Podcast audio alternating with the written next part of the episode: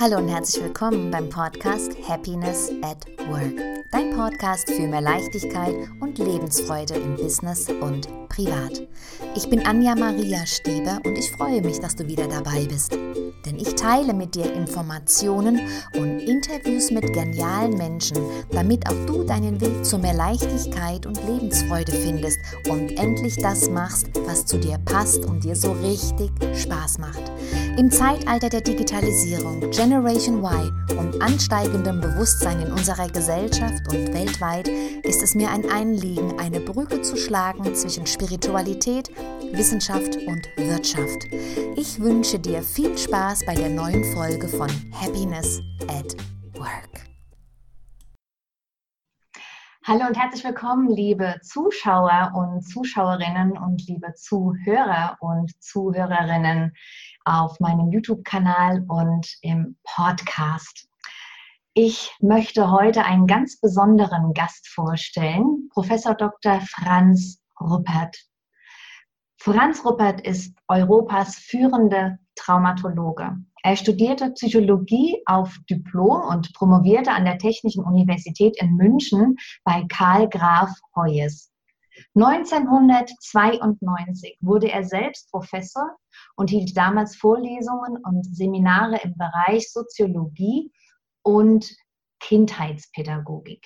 Heute beschäftigt sich der approbierte psychologische Psychotherapeut in seiner Lehr- und Forschungstätigkeit mit Psychotraumatologie. In diesem Zusammenhang entwickelte er seine eigene Therapiemethode, die IOPD, identitätsorientierte Psychotraumatherapie. Seine Seminare, Workshops und Ausbildungen sind über Jahre ausgebucht und seine Erfolge geben ihm recht. Aus seinen zahlreichen Büchern möchte ich mich heute auf folgendes Buch beziehen. Wer bin ich in einer traumatisierten Gesellschaft? Im Rahmen meines Projektes Happiness at Work ist es mir ein Anliegen herauszufinden, wie wir unser Glück, unser Happiness finden, wie Traumata genau dagegen wirken und wie wir uns von unserer Traumabiografie lösen können. Warum?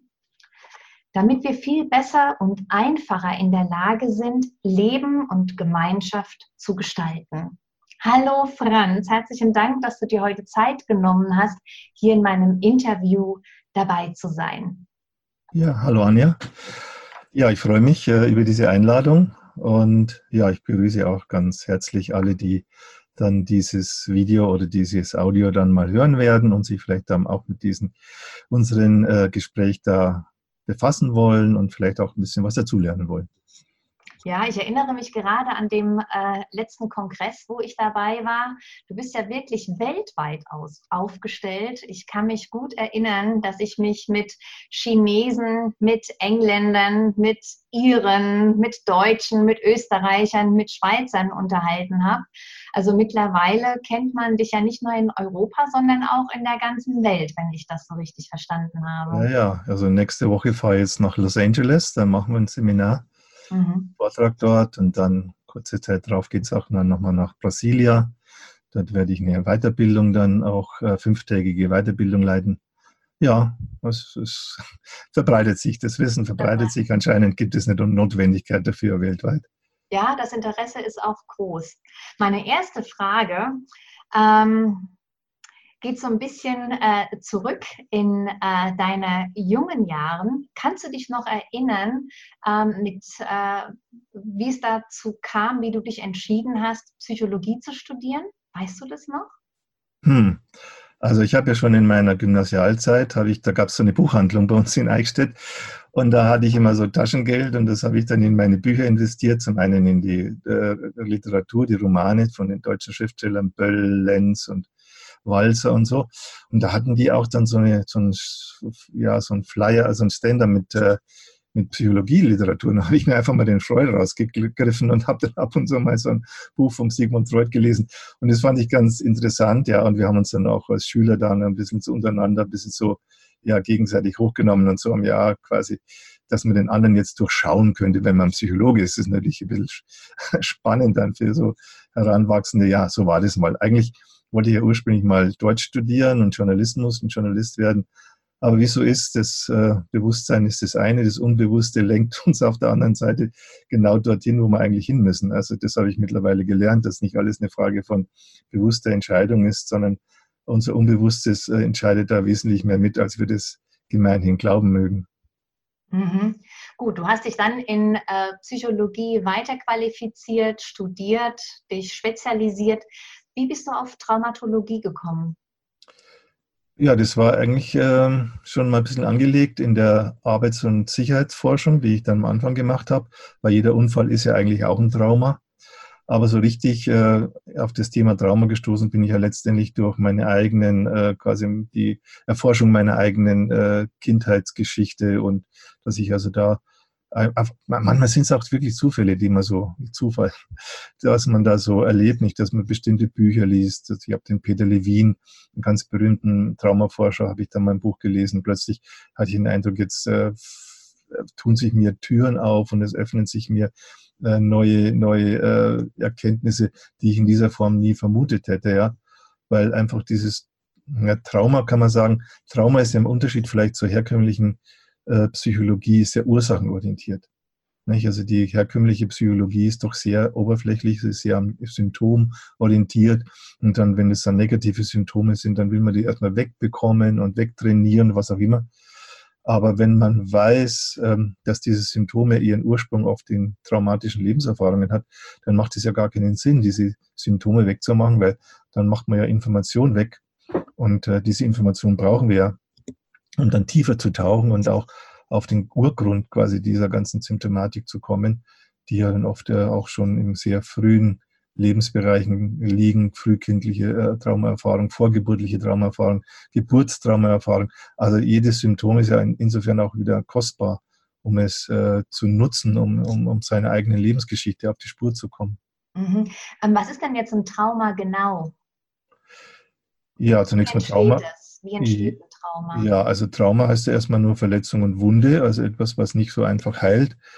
Äh, man kann es als körperliches Trauma sehen, nicht zum Beispiel, wenn das Schädel-Hirn-Trauma, wenn das Gehirn da verletzt wird, oder eben ein, ein ja, jeder, jeder, jeder Beinbruch ist ja quasi traumatisch.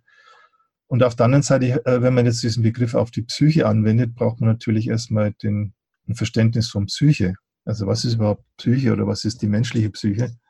Und da sieht es ja nach wie vor finster aus. Also die meisten von uns haben ja kaum äh, eine klare Definition von dem, was Psyche ist. Da gibt es so ganz verschiedene verschwommene Vorstellungen nach Seele, Persönlichkeit, Charakter, was auch immer das sein soll. Und deswegen versuche ich dann auch in allen meinen Büchern, wenn ich über Trauma schreibe, erstmal auch in diesem neuen, in diesem Buch, äh, Wer bin ich in einer traumatisierten Gesellschaft, den äh, Begriff der Psyche überhaupt klar zu machen. Ne? Also, dass wir äh, überhaupt mal erkennen, dass diese Psyche quasi das Mittel ist, das Tool ist, das die Außenwelt zur Innenwelt macht. Also wir leben ja in, einer Umwelt, das ist unsere Außenwelt und über unsere Psyche wird diese Außenwelt zu unserer Innenwelt gemacht. Und äh, es muss ist natürlich so sein, dass diese Psyche, diese Außenwelt sagen wir so realistisch wie möglich uns abbildet. Es hilft ja nichts, wenn wir uns von vornherein da Vorstellungen machen, Illusionen machen über die Realität, die gar nicht zutreffen. Ne? Also muss das schon zutreffend sein. Also das, und das kann unsere Psyche auch in weiten Teilen. Ne? Sie kann uns also, also sehen lassen, was es da gibt. Die kann uns hören lassen, was es im Außen gibt. Die kann uns fühlen lassen, was es da gibt. Also im Grunde ist die Psyche schon sehr ein, zunächst mal ein realitätsbezogenes Instrument. Ja, und das muss es auch sein, weil wenn man sich vorstellt, man wird sich lauter falsche Vorstellungen über seine Umwelt machen, dann lebt man ja nicht lange. Also hat sich das über die auch Jahrtausende und äh, herausgebildet, dass wir Menschen eine Psyche haben, die unsere Realität, Realität durchaus gut erfassen kann. Und nun passiert beim Trauma das Merkwürdige, dass diese Psyche überfordert wird. Also sie wird durch das, was sie erlebt, also durch eine Gewalt zum Beispiel, durch einen Verlust, also stirbt zum Beispiel plötzlich jemand. Also das sind alles so unfassbare Realitäten für, können für einen Menschen eine unfassbare Realität sein, so dass man das gar nicht aushält, ja, und dass man dann jetzt äh, auch in Gefahr ist, dass man die, der Organismus selber von dieser, von diesen Eindrücken, ja, dass er da überwältigt wird. Man fühlt sich hilflos, man fühlt sich ohnmächtig und jetzt müsste die Psyche eigentlich das Gegenteil von dem machen, für was sie normalerweise gemacht ist, ja, uns die Realität zu erschließen. Und jetzt verschließt uns die, Realität, die Psyche die Realität. Ja, also das heißt, es kommt zu einem zu einer äh, Abspaltung von der Realität. Also das ist das, was eigentlich der Traumanotfallmechanismus macht. Ja.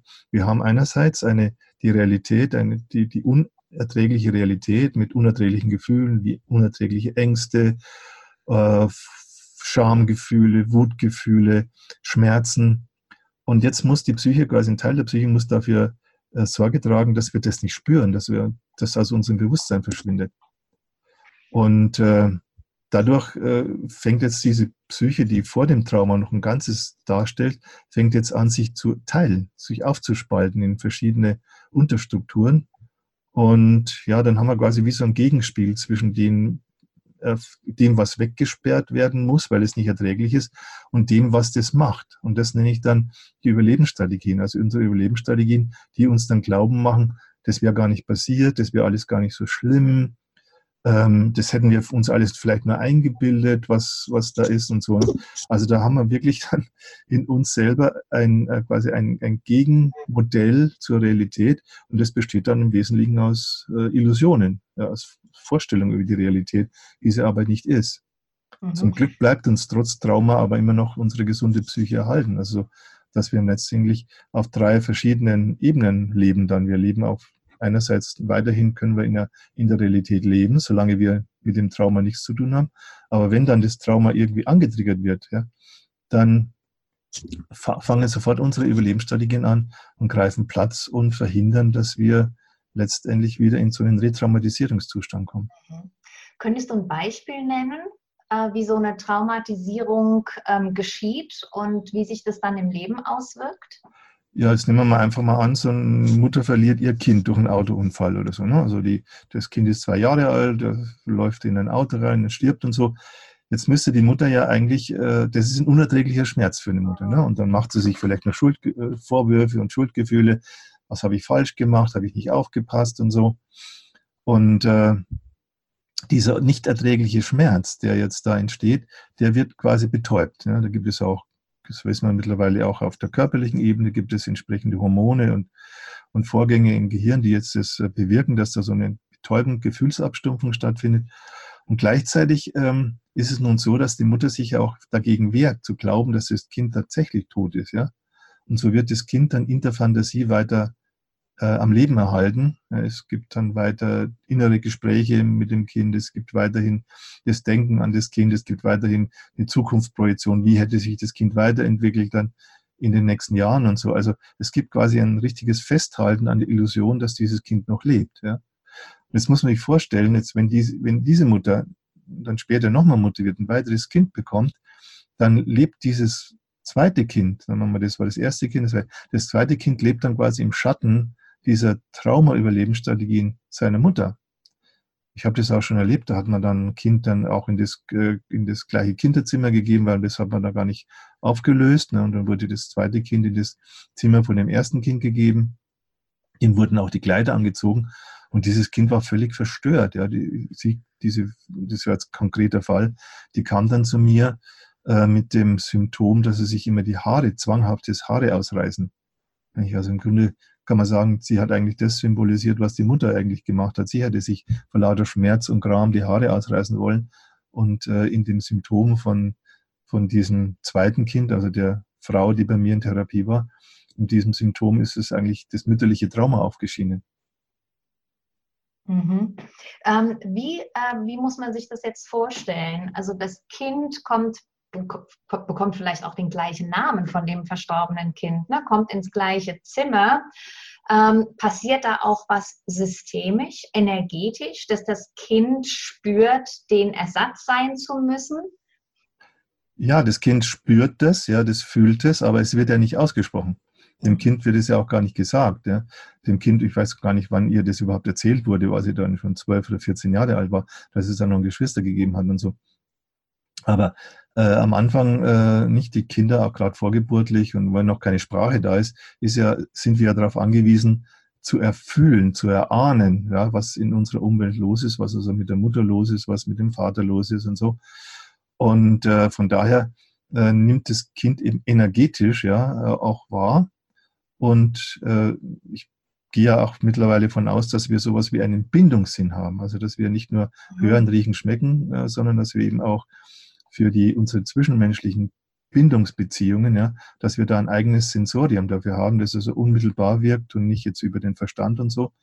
Und so nimmt im Grunde, kann man sagen, äh, ein Kind teil an dem Bindungssystem seiner Eltern, seiner Mutter und er ahnt, dass da etwas ist, kann es aber nicht ausdrücken und kann es nicht in eigene Worte führen. Und, und, und wenn, dann, wenn ein Kind dann zum Beispiel nachfragt, der Mama, was ist denn? Die Mama sagt, ist alles in Ordnung, passt ja so, dann bekommt er das Kind im Endeffekt die Botschaft, dass mit ihm selber was nicht stimmt, dass äh, es irgendwie selber verkehrt ist, dass es eigentlich äh, selber irgendwie seinen eigenen Gefühlen nicht trauen kann und so weiter. Also das nimmt dann schon dramatische Formen an. Mhm. Ähm, wie merkt denn jemand, ob er ein Trauma hat oder wie kann man generell ein Trauma erkennen? Eigentlich nur an den Symptomen.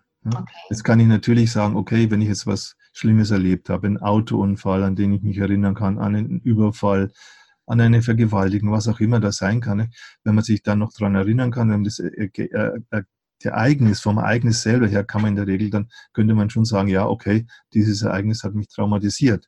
Ja. Mhm. Aber viele Ereignisse finden ja auch in der frühen Kindheit statt, also zum Beispiel Geburtsprozesse, die traumatisierend sein können. Und da können wir uns ja nicht dran erinnern oder es wird uns teilweise auch gar nicht erzählt, dass da etwas war. Also dass zum Beispiel jemand, ich habe da ein Beispiel gehabt mit äh, jemand, der ist äh, bei einer Fluggesellschaft angestellt, aber der konnte nie fliegen, ja, weil er Flugangst, Flugangst hat und weil er dann nicht äh, in den Flugzeug steigen kann. Und dann hat sich herausgestellt, dass er eine Zwillingsgeburt, also dass er Zwillinge waren. Und sein Bruder ist vor ihm dann geboren worden. Er ist dann danach gekommen, ist aber dann irgendwie stecken geblieben. Und diese Enge im Geburtskanal und dieses, dass es nicht weitergeht, das erzeugt ja auch bei dem Kind Todesängste. Ne? Das ist ja, in dem Moment äh, ist es ja ohnmächtig hilflos, wenn der Geburtsprozess nicht weitergeht. Und diese panischen Ängste, die er hatte, eben auch sind diese panischen Ängste in ein Flugzeug zu steigen, da kann man das Flugzeug, kann man ja so ein bisschen als den Geburtskanal dann auch sehen, äh, diese panischen Ängste, die hat er dann, ähm, konnten wir dann in der Therapie zuordnen. Ne? Das, und dann sind sie auch weggegangen. Mhm. Konnte sie auch auflösen. Okay. Ja, du ähm, sagst in deinen Vorträgen oder in deinen Workshops auch immer, dass die, ähm, dass die Wahrheit heilt. Mhm. Kannst du da noch was zu sagen, was du da Ja, vielleicht erstmal die Wahrheit ist immer ein schwieriger Begriff, weil im Endeffekt hat ja jeder Mensch seine, erstmal seine eigene Wahrheit und dann können wir uns vielleicht noch darauf einigen, ob es noch eine gemeinsame Wahrheit auch gibt. Aber ich sage immer meine Wahrheit. Nicht? Also wenn ich der Wahrheit meiner Lebensgeschichte, wenn ich der auf die Spur komme, ja, dann verschwinden in der Regel die ganzen Symptome, die mich eben auf Trauma hinweisen können. Und deswegen geht es eben auch darum, zum Beispiel, äh, nehmen wir jetzt mal einen Geburtsprozess her, nicht? Also meine Mutter, wenn ich die gefragt habe, ja, wie war meine Geburt, dann hat sie mir gesagt, ja, ich wäre fast verblutet. Ja, also sie. Wenn der Arzt da nicht gekommen wäre und, und, die, und das Blut gestillt hätte. Natürlich weiß ich jetzt gar nichts über meine eigene Geburt, wie die war. Also da musste ich mir quasi erst in Therapieprozessen, das habe ich einige Male gemacht, mit, meinem, mit dem Anliegen, wie war meine Geburt für mich, äh, habe ich mir das dann hergeholt, wie das war. Und das war wirklich für mich sehr bedrohlich, auch lebensbedrohlich. Und es war vor allen Dingen eine enorme Anstrengung. Ja? Und äh, es war so eine Anstrengung, wo ich den Eindruck hatte, irgendwie war ich ganz allein gelassen. Ich war auf, ganz allein auf mich gestellt. Und das hat mir irgendwie auch dann klar gemacht, dass ich eigentlich hier so ein Grundmuster, nicht? Und man sagt ja oft, das Geburt äh, tut auch so Verhaltensgrundmuster und auch Grundmuster in Bezug auf äh, Beziehungen, Kooperation mit anderen Menschen prägen, sodass ich das Gefühl hatte, auf das ich, ich bin ein Einzelkämpfer, ja. Also unmittelbar nach der, nach der, nach dieser Arbeit, dieser, dieser therapeutischen Arbeit mit mir selber, in der Gruppe habe ich das gemacht, ähm, ist mir plötzlich der Gedanke gekommen, jetzt weiß ich, warum ich so lange in meinem Leben Einzelkämpfer war und eigentlich mich immer so im Stich gelassen gefühlt habe. Mhm. Es gibt ja solche Methoden, wo ähm, Traumen oder Blockaden aufgelöst werden und manchmal verschwinden sie und manchmal werden sie zu Kompetenzen. Ist das auch etwas, was du aus deiner Arbeit kennst, dass sich ein Trauma auflöst und das, was man durch das Trauma gelernt hat, dass sich daraus eine Kompetenz entwickelt? Ja, das kann man durchaus so sehen. Also, dass also jemand, der ähm, vielleicht jetzt viel Energie verwenden musste in seine Überlebensstrategien und da jetzt sagen bestimmte körperliche Fertigkeiten entwickelt hat oder auch vielleicht verbale Fertigkeiten, dass er das dann eigentlich später auch durchaus nutzen kann im Sinne der wieder der gesunden Psyche. Also im Grunde ist es auch ein Ziel äh, der Therapie, der Therapieform, die ich entwickelt habe, dass quasi aus unseren Überlebensstrategien, dass diese Überlebensstrategien quasi wieder zu gesunden psychischen Strukturen werden und sich dann wieder mit den gesunden psychischen Strukturen verbinden können. Okay, das bedeutet, auf der einen Seite lernst du Einzelkämpfer zu sein, um zu überleben und später bist du Einzelkämpfer, um deine hochgesteckten Ziele zu erreichen. Ja, das wäre jetzt für mich schon wieder eine Überlebensstrategie, weil okay. hochgest hochgesteckte Ziele, die sind nicht gut, ja, die sind meistens zu hoch gesteckt, ja. Mhm. Einzelkämpfer, auch das Kämpfen äh, habe ich äh, gelernt, das ist ja auch wieder eine Überlebensstrategie. Nee, ich äh, habe jetzt gelernt, äh, doch auch wieder mehr zu kooperieren. Ich habe gelernt, äh, mehr, also dieses ganze, was wir Männer ja immer ein Stück haben, nicht das ganze Konkurrenz und Rivalisieren, dass ich das also merke, das bringt überhaupt nichts, dass ich mehr kooperativ geworden bin und dass ich mir eben auch realistische Ziele mittlerweile stecke und auch dann schneller erkenne, was ist ein Ziel, das du, mhm. das du erreichen kannst und was sind Ziele, die kannst du nicht erreichen. Ne? Weil das ist ja etwas, was unsere Überlebensstrategien immer die ganze Zeit äh, uns äh, sagen, dass wir etwas erreichen sollen, was gar nicht erreichbar ist. Ja? Mhm. Und dieser Unterschied, ne, wieder den wieder herzubekommen. Ja, das macht für mich eine enorme Lebensqualität aus, zu sagen, ich mache das, was möglich ist und ich unterlasse das, was unmöglich ist. Okay, du hast vorhin deine Therapieform nochmal erwähnt, dieses IOPT, ähm, identitätsorientierte Psychotraumata-Therapie. Würdest du dir mal ein bisschen genauer erklären, was sich dahinter verbirgt? Ja, also die IOPT ist quasi der Rahmen, das ist auch der Theorierahmen. Ich habe mittlerweile dann jetzt schon zehn Bücher zu diesem Thema geschrieben, um einfach diese ganzen, die ganze Lebensgeschichte eines Menschen von quasi von der Zeugung an bis letztendlich zum Tod, um das etwas abzuscannen danach, also welche Möglichkeiten von Traumatisierungen gibt es, welche Formen von Überlebensstrategien und so weiter. Also dass man quasi so ein doch sehr vollständiges Bild auch von Lebensläufen in Menschen in, von Menschen in verschiedensten Kulturen haben kann. Also das ist der Theorierahmen. Und auf Basis dieses Theorierahmens habe ich dann eine Methode entwickelt, die nenne ich Anliegenmethode und die ist relativ einfach. Dass also ich im Grunde darauf verzichten kann, jetzt Menschen zu fragen über ihre Lebensgeschichte und was sie schon alles therapeutisch oder was auch immer gemacht haben, sondern ich frage sie eigentlich nur, was ist dein Anliegen?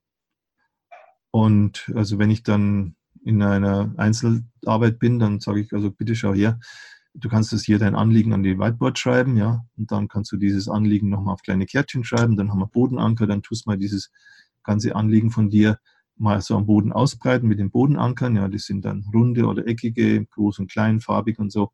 Und dadurch ergibt sich relativ schnell äh, äh quasi ein, ein Ausschnitt aus, aus, dem, aus der Biografie dieses Menschen, der im Moment für ihn relevant ist. Also da, wenn jetzt jemand zum Beispiel sagt, äh, ich, will, ich will meinen Schmerz fühlen oder so, ne? da muss man ja gar nicht erklären, welcher Schmerz. Das kommt dann schon in dem Moment, wo man die, wo man die Arbeit macht, kommt es dann schon raus. Und gleiches gilt dann in der Gruppe. Also meistens arbeite ich in der Gruppe. Auch da ist das Verfahren ähnlich. Man sagt sein Anliegen, schreibt es hin und sucht sich dann eben Res äh, Resonanzgeber, für die einzelnen Elemente des Anliegens in der Gruppe.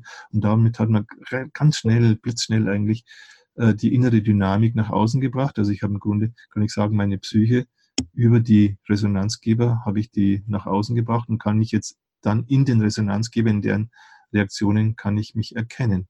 Also im Grunde kann man sagen, äh, es ist quasi die eigene Psyche hat man jetzt quasi vor sich und kann in ihr, kann in ihr lesen und forschen und kann sich selbst weiter erkunden, was ist eigentlich in meiner Innenwelt los. Mhm. Also viele kennen die Art der Arbeit ja durch die Familienaufstellung. Mhm. Ja, ähm, wie differenziert sich das? Ja, zum einen, dass es ja der Fokus nicht auf Familie liegt, sondern auf Identität. Ne? Also Identität, um das noch zu definieren, ist, äh, definiere ich als Summe meiner Lebenserfahrungen von Anfang an und das Leben beginnt eben mit der Zeugung, Verschmelzung von Ei- und Samenzelle, dann bin ich quasi da und ab da mache ich Lebenserfahrung. Und darum geht es darum, das zu erkunden. Ja. Natürlich findet das Leben auch in einer Familie statt, findet mit zusammen mit Mutter, mit Vater, vielleicht mit Geschwistern statt. Aber der Fokus bei dieser Art von Arbeit ist immer auf der Identität, also auf der Entwicklung dieser Person. Während Familienaufstellung habe ich ja früher auch gemacht. Da mhm. geht es immer um die, ist eigentlich das System oder die Familie wird quasi als das Höherwertige geschätzt und ich muss jetzt schauen, dass ich in dieses System passe. Ja?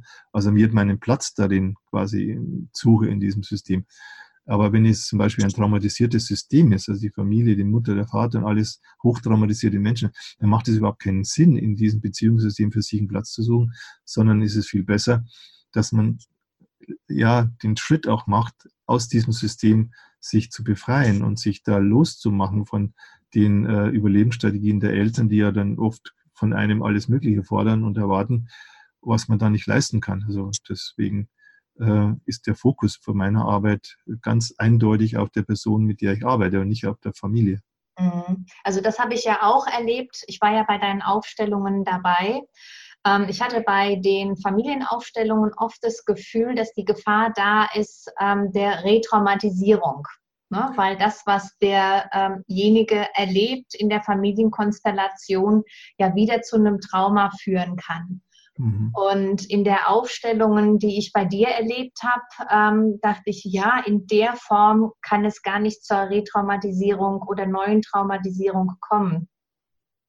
Mhm. Ja, zum einen äh, ist natürlich die Frage, wenn jetzt jemand sagt, ich mache Familienaufstellung, ob der überhaupt eine Ahnung hat, was Trauma ist. Ja, ich glaube, da gibt es nicht so furchtbar viele, die das studiert haben und jetzt in der Tiefe auch ausloten könnten, was ein Trauma ist. Oft wird es da auch mal schnell auf die leichte Schulter genommen. Und äh, es wird dann eben nicht gesehen, was bestimmte Handlungen oder zum Beispiel jetzt sich vor den eigenen Eltern zu verneigen und für das Geschenk des Lebens zu bedanken, obwohl die einen vielleicht abtreiben wollten, obwohl die einen äh, sexuell traumatisiert haben. Also das, das ist natürlich per se ein Akt der Retraumatisierung. Das kann man ja, kann man ja nur machen, wenn man sich wieder weiter spaltet. Mhm. Ja, genau. Ähm, lass uns noch ein bisschen ins Detail gehen. Ähm, wenn es darum geht, ähm, ja, eine traumatisierte Gesellschaft zu haben und dass in dieser traumatisierten äh, Gesellschaft auch ähm, Menschen leben. Ähm, woran erkennt man in der Gesellschaft traumatisierte Menschen? Traumatisierte Menschen erkennt man an dem, äh, was sie tun, ja, an ihren Symptomen. Also das können jetzt die Symptome, körperliche Symptome sein, können psychische Symptome sein.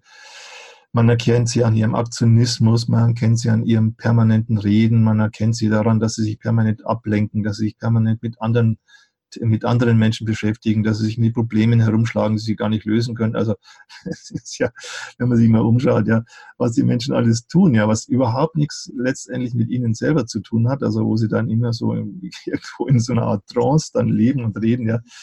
Ähm, dann, dann fällt einem das relativ schnell auf, wer wirklich bei sich ist und wirklich äh, ja auch über Themen spricht oder auch über Themen, wo er sich wirklich auskennt. Und äh, auf der anderen Seite äh, Menschen, die einfach nur reden und reden, aber im Grunde nur deswegen reden, um nicht selber fühlen, bei sich selber hinzuspüren, um bei sich selber zu fühlen. Wenn du das so, äh, wenn du das so erzählst, äh, wie man äh, traumatisierte Menschen identifiziert, ähm, das, äh, das, was du beschrieben hast, ist ja schon fast normal, oder? Dass ja, ja. es Menschen gibt, die zu viel reden, dass die anderen in, ins Wort fallen, diese Rechthaberei, diese Besserwisserei, diese Stammtischkämpfe, die ähm, durchgeführt werden, die Wettkämpfe, die wir erleben in der Arbeitswelt. Mhm. Ja, Mobbing, das sind ja dann alles traumatisierte Menschen, die da ähm, ja, aufeinander angesetzt werden. Ja, die dann im Fortlaufen Täter-Opfer-Dynamiken reinszenieren, ja, also quasi aus jedes Trauma, wenn ein Mensch traumatisiert ist, dann ist er einerseits Opfer, ne, also das nenne ich dann das Opfersein und das ist schmerzhaft und das ist, äh, erzeugt viel äh, auch Wut zum Teil und, und Angst und Schamgefühl, ja. Und, und diese, das wird dann abge, das wird dann abgespalten, ja. Und, aber es ist wie ein, äh, quasi wie eine innere Bombe immer da. Ja? Das heißt, es ist etwas, was uns antreibt. Es ist wie, wie ein innerer Terror. Und statt dass wir uns diesem inneren Terror zuwenden, gucken wir nach außen und gucken, wo ist der Terror im Außen. Ja? Und wenn wir im Außen keinen finden, dann machen wir Terror. Dann brauchen wir Leute. Dann machen wir irgendwas machen, was, wo, wo eine Bombe hochgeht, ja? damit, uns, damit wir denken, wir könnten vermeiden, dass unsere innere Bombe hochgeht. Ja? Also dieses äh, nach Streit suchen, nach äh, sich nach zu kämpfen, eben auch heute vorher gesagt habe. Ich brauche immer jemanden, mit dem ich kämpfen kann, um dieses, was eigentlich in mir selber steckt, um das nicht gewahr zu werden, um mich davon abzulenken. Ja? Und äh, ja, und das, die Welt wird sicherlich friedlicher werden, wenn die Menschen statt, dass sie immer nach außen gucken, wo sind die Bösen im Außen, wo ist der Feind im Außen, wo ist der Gegner, den ich bekämpfen muss, wo ist die Gefahr, die ich unbedingt jetzt äh, die, die man unschädlich machen muss, ja, wenn Sie mal hingucken würden, dass das alles in Ihnen selber liegt, ja, dass die ganze Bedrohung, das ganze Bedrohungsszenario etwas ist, was Sie aus Ihrer frühen Kindheit mitgenommen haben, also zum Beispiel aus, einer, aus einem äh, bedrohlichen Geburtsprozess, aus einer Kaiserschnittentbildung, aus dem, dass Sie von Ihren Eltern allein gelassen worden sind, auf dem, dass Sie vielleicht geschlagen worden sind und so weiter. Das, das eigentlich die realen Gefahren, ja, die wirklichen Gefahren, die für die Menschen relevant sind, sie stecken oft in ihnen selber. Aber weil sie das, äh, da keinen Zugang dazu haben und weil sie das auch abwehren, suchen sie dann die Gefahren im Außen und bekämpfen dann im Außen Gefahren, die aber letztendlich, vielleicht kommen wir jetzt auf dein Thema auch, äh, sie nie glücklich machen werden. Ne? Mhm. Es wird nie zu einer Zufriedenheit führen, wenn ich jetzt diesen oder jenen äh, Gegner besiegt habe, in welcher Form auch immer, diesen oder jenen Wettbewerb gewonnen habe oder, oder dies und jenes erreicht habe an materiellen Dingen. Deswegen werden die Menschen ja nicht glücklicher, weil ja das Unglückspotenzial, ne? Unglückspotenzial aus ihrem, aus ihrem, aus ihrer Traumabiografie, das steckt ja nach wie vor in ihnen. Das ist ja nicht erlöst. Mhm. Mhm. Wie ist es eigentlich? Ähm, du hast äh, Täter-Opfer-Spiel erwähnt. Du hast auch in äh, deinem Buch ähm, erwähnt, wie ähm, ein Opfer zum Täter wird. Normalerweise kann man, will man ja davon ausgehen, dass ein, ein Opfer aus seiner Lebensgeschichte lernt, ja, und äh, nicht zum Täter wird. Aber mhm. was passiert denn tatsächlich da, wo ein Opfer Täter wird? Hast du da ein Beispiel und kannst du das erklären, wie sich das entwickelt? Mhm. Also lernen tun wir nur, noch, wenn es noch Stressbedingungen sind. Aber sobald das Ganze umschlägt in den Traumasituation, dann lernt man nichts mehr. Also das, weil das eben abgespalten wird und weil dann eben auch äh, die Möglichkeit, eben da das, das zu reflektieren und so, weil das erstmal nicht gegeben ist. Also von daher kann man sagen, leider le lernen die Menschen aus Trauma nichts. Also nichts, so dass man es quasi aus dem, vom Alltag her, also muss man schon wirklich in Therapie sich begeben, um aus dieser Erfahrung dann zu lernen, zum Beispiel zu lernen, wie ich jetzt äh, vorher schon gesagt habe, dass Kämpfen nichts bringt, ja, dass mhm. Kämpfen nur weiteren Widerstand erzeugt, dass Kämpfen nur weitere Isolation erzeugt, dass Kämpfen nur andere Menschen auf Distanz äh, bringt, ja, selbst Menschen, die mir wohlgesonnen sind, die habe ich dann oft mit meinem, ähm, ja, mit meinem Druck, den ich dann ausgeübt habe und so auf sie, habe ich dann wieder abgeschreckt und so. Also das ähm, war für mich schon auch so ein, ein wichtiger Lernprozess. Zum Beispiel sozusagen, kämpfen ist kein Weg, um, zu, um, um ein gutes Leben zu führen. Ja? Und äh, ja, von daher denke ich, äh, müsste man, muss man halt, äh, als je, im Grunde muss man sich alles seine Überlebensstrategien, muss man sich anschauen und mal sagen, warum mache ich das eigentlich? Ja? Also warum kämpfe ich jetzt da für die Umwelt oder warum kämpfe ich gegen die AfD oder warum bin ich äh, für den Frieden und so weiter. Also das sind ja alles, ähm, zum Beispiel da so ein junger Mann, der, der dann sehr engagiert ist und, und sagt, ich will die Welt retten, ja. Und dann macht er eine, dann macht er eine Aufstellung und dann stellt sich heraus, die Welt ist die Mama. Mhm. Weil aus der frühen Zeit, nach unserer frühen äh, Frühgeschichte, ist die Welt tatsächlich die Mutter, ja. Und wenn es der Mutter schlecht geht, dann denken wir Kinder, wir müssen jetzt irgendwas tun, damit wir der Mama helfen können. Ja. Das habe ich auch jahrelang gedacht. Wie könnte ich meiner Mutter helfen, ja? Um dann irgendwann doch mal einzusehen, ja, wenn sich jemand helfen kann, dann kann es nur selbst. Meine Mutter muss sich auch dann selbst helfen, wenn sie traumatisiert ist. Also ich kann niemanden quasi retten, der traumatisiert ist. Ja, das muss der schon selber machen. Mhm.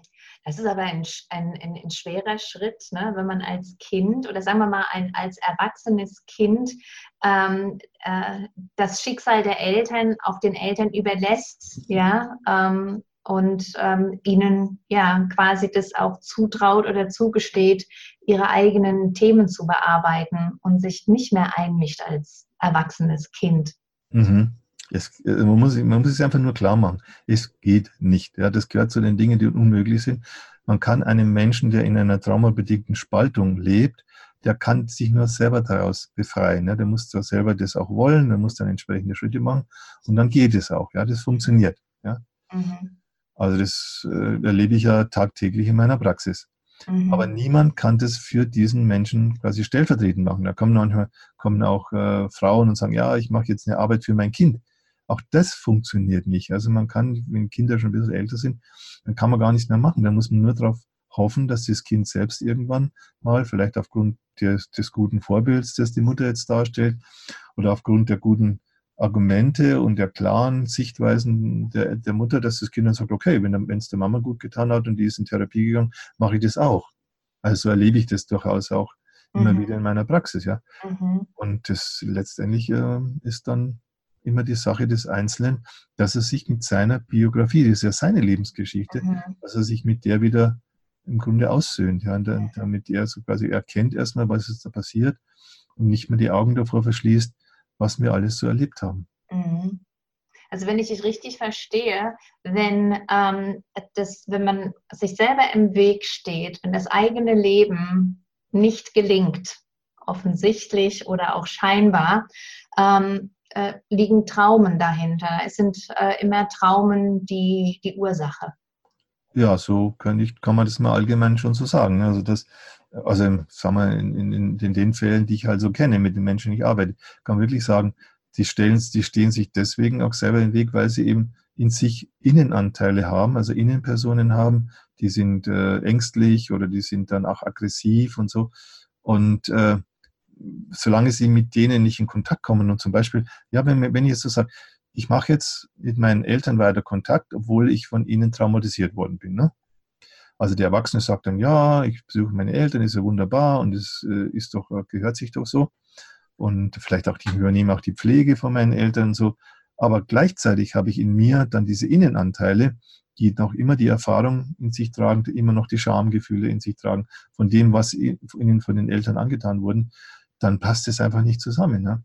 Mhm. Dann müssen eben diese Innenanteile weitere und heftigere Symptome produzieren, zum Beispiel eben vielleicht einen Unfall inszenieren oder vielleicht auch eine Krankheit, eine körperliche Erkrankung dann provozieren, damit, in, damit sie endlich gesehen werden. Also das mhm. ist eigentlich auch das Prinzip der Therapie, die eigenen abgespaltenen Anteile von früher, dass man die, dass die sich, dass die abgeholt werden und dass die das Gefühl haben, sie werden jetzt ernst genommen, die werden gesehen, sie werden auch in ihrer Not gesehen. Und wenn das passiert, dann findet auch wieder ein Stück Integration in dieser Psyche des, dieses Menschen statt.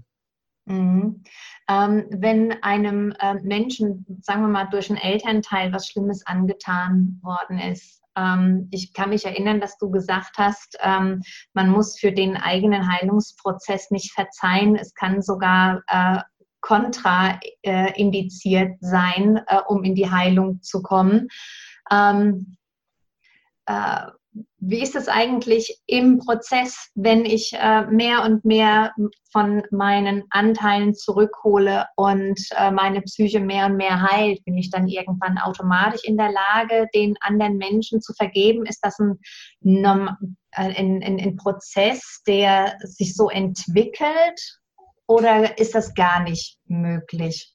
Warum, also erstmal, warum sollte man eigentlich jemand vergeben oder verzeihen? Also es ist ja eigentlich gar keine Notwendigkeit, sich das zum Ziel zu setzen, sondern letztendlich geht es ja darum, dann aus einer destruktiven Beziehung, in die man da hinein verwickelt war, wo also vielleicht Eltern auch versucht haben, ihre Traumagefühle auf das Kind abzuladen, dass man einfach aus, aus dieser verstrickten, destruktiven Beziehung aussteigt und in der Lage ist, sein eigenes Leben zu führen und auch in der Lage ist zu sagen, ich lasse mal meine Eltern, meine Mutter, meinen Vater sein, wie sie sind und ich muss auch jetzt da nicht mehr drauf eingehen, wenn die jetzt noch nach wie vor vielleicht noch irgendwas von mir wollen, sondern ich kann sie erstmal sein lassen, ich kann sehen, die haben auch ihre Geschichte und so, aber ich muss ja da jetzt nicht mich mit ihnen versöhnen oder verzeihen.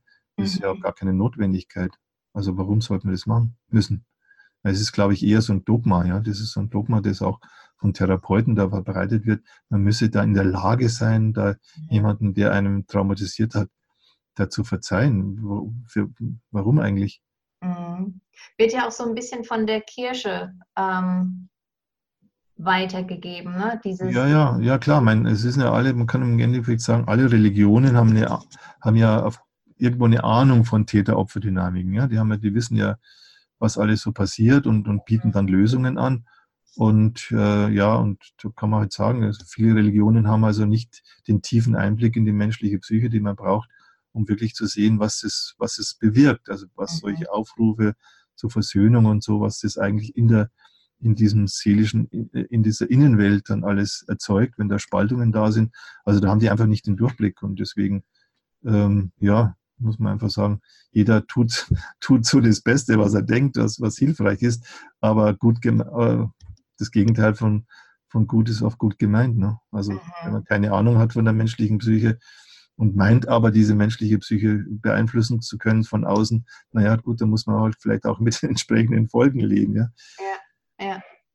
Ähm, oft hat man ja keine Erinnerung an, äh, an ein Trauma. Ne? Oder vielleicht ist, dies, äh, ist auch nicht tatsächlich in, äh, was Schlimmes passiert in der, in der Kindheit.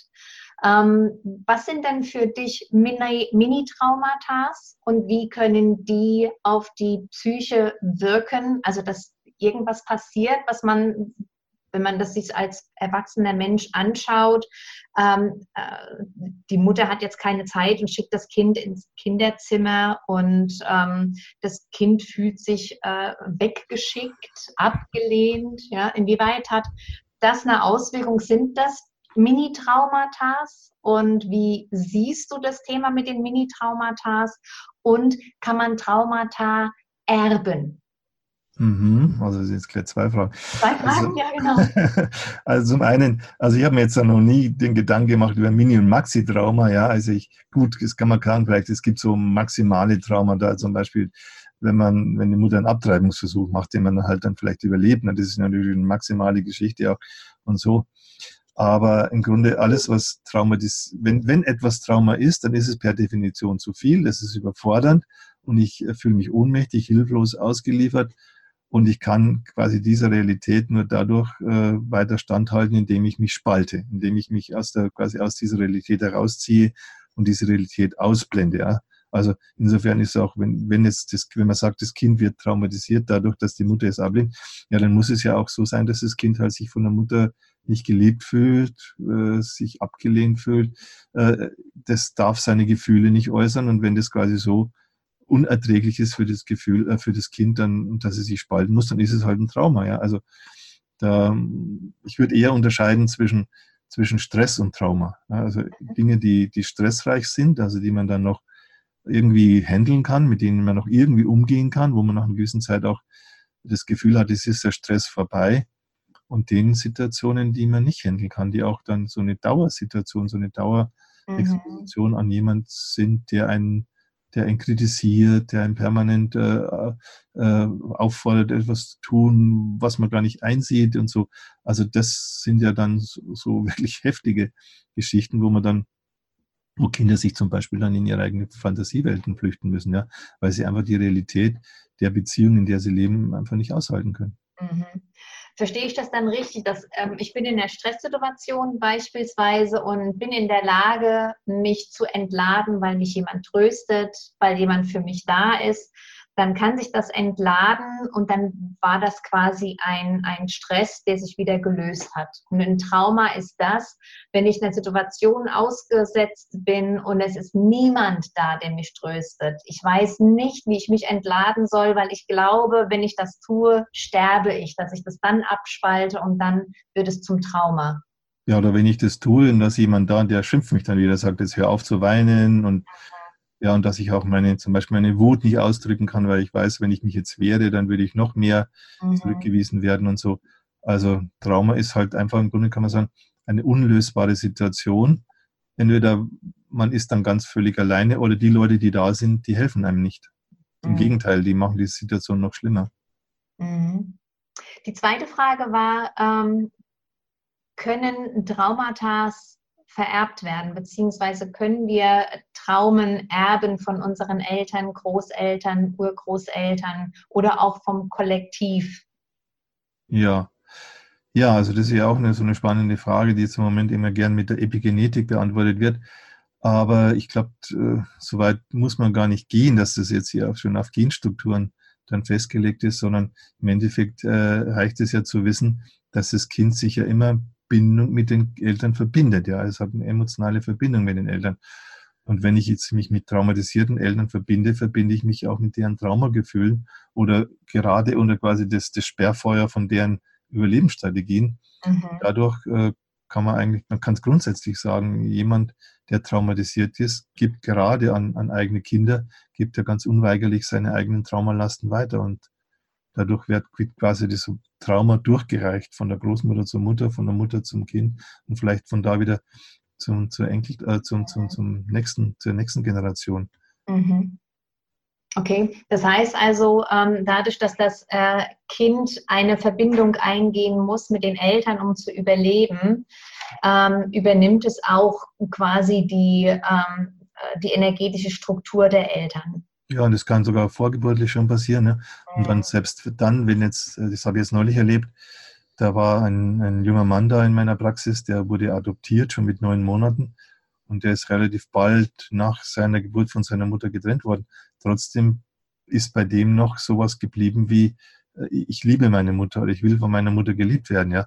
Und er hat ja auch unbewusst während der Schwangerschaft, während des Geburtsprozesses, hat er etwas von seiner Mutter ja auch in seine Psyche aufgenommen und gespeichert. Und es war dann noch da, ja. Und es war ja auch eine traumatisierte Mutter. Von daher ist er von vornherein auch noch oder war immer noch in Kontakt mit einem Trauma, mit Traumastrukturen seiner Mutter. Und durch die, die äh, Therapiesitzung haben wir das dann auflösen können. Mhm. Ähm, wenn ich es richtig verstanden habe, dann ähm, äh, verbraucht ein Trauma ja viel Energie, weil meine Überlebensstrategie ja damit beschäftigt ist, dafür zu sorgen, dass dieses Trauma nie wieder auftaucht. Und ähm, das verursacht in meinem Körper auch Stress. Ist es dann das, was tatsächlich zu körperlichen Beschwerden und chronischen Erkrankungen führt, dass quasi der, der Stress durch das Trauma ähm, den Körper kontinuierlich schwächt und dann krank macht? Ja, so kann man das durchaus sehen. Also das wissen wir mittlerweile. Und da gibt es ganz, ganz viele Forschungen, ganz viele Studien dazu, eben auch, dass in chronischer Stress, dauerhafter Stress, wo also Stress nicht nur momentan ist, quasi eine momentane Energiezufuhr an den Körper, eine um Umstellung des Organismus zur Gefahrenbewältigung. Wenn es also nicht dann wieder in Erholungsphase kommt, sondern wir quasi diesem chronischen toxischen Stress ausgesetzt sind, dass das Schädigungen von Kopf bis Fuß erzeugt. Und dass es dann letztendlich auch äh, die Grundlage ist, auch für psychische äh, Symptomatiken. Also das ist mittlerweile klar. Und wir haben das ja auch in diesem Buch, Mein Körper, mein Trauma, mein Ich, mhm. haben wir das ja im Grunde an, an vielen Beispielen, ne, aus allen möglichen Symptomatiken eben von Kopf bis Fuß dargestellt, wie sich die Traumabiografie eines Menschen auch in seinem, seinen körperlichen Krankheiten dann niederschlägt und wie es dem von daher auch hilfreich ist, wenn man sich die eigene Traumabiografie anschaut und dann können auch diese körperlichen Symptomatiken dann wieder heilen und, und äh, sind dann nicht mehr notwendig. Hast du da ein Beispiel?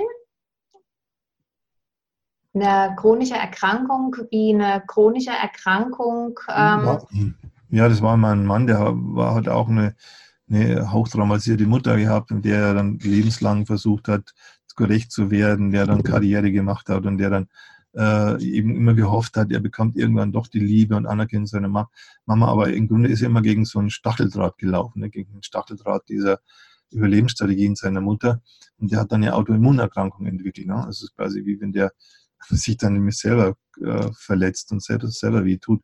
Und als wir dann diese ganzen Zusammenhänge aufgeklärt haben, also dann Stück für Stück auch in seiner Therapie, dann plötzlich dann geht er zum, zu seinem äh, Internisten und der sagt, er, er hätte jetzt diese Marke nicht mehr für die Immunerkrankung, die war dann weg. Mhm. Also nicht, also diese, diese Mutter quasi als Täterintrojekt, wenn, wenn die dann quasi, wenn diese Bombe entschärft ist, dann muss er sich auch nicht mehr selber verletzen und nicht auch selbst bekämpfen. Ne? Mhm. Also Im Grunde geht ja vieles, also was ich in meinen Therapien sehe. Am Anfang ist immer das Ja. Also ein Mensch will leben, er will da sein, er will sich entwickeln, er will wachsen, er will kreativ sein. Und wenn dann von außen dieses Nein kommt, also wenn dieses mütterliche Nein, du sollst gar nicht da sein und bist mir zu viel oder so wie du bist, da bist du zu fordernd und ich halte dich gar nicht aus. Und weil du ein Junge bist und ich habe mit Männern schon sexuelle Traumaerfahrungen gemacht, dann halte ich gleich Jungen gleich gar nicht aus und so weiter. Also wenn dann so massives Nein von außen kommt, dann äh, versucht das Kind ja immer, sich mit dem Nein zu identifizieren. Ne? Und das mhm. ist dann, dann natürlich so, wie wenn man quasi jetzt ein Ja und ein Nein gleichzeitig in sich hat. Und das ist ja dann die Grundlage für viele, viele Konflikte, auch auch unlösbare Konflikte, auch auf der körperlichen Ebene.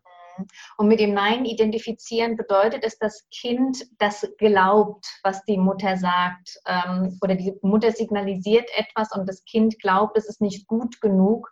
Dann ist dieses Ja quasi das Ja, ich bin nicht gut genug. Das wird zum Glaubenssatz und dadurch beginnt quasi so ein äh, Kampf, um das endlich mal gut genug zu sein. Ja, weil das Kind weiß ja nicht, was die Mutter schon wieder für eine Traumabiografie hat, ja. Mhm. Dass sie aufgrund ihrer Traumabiografie ja so ist, wie sie ist.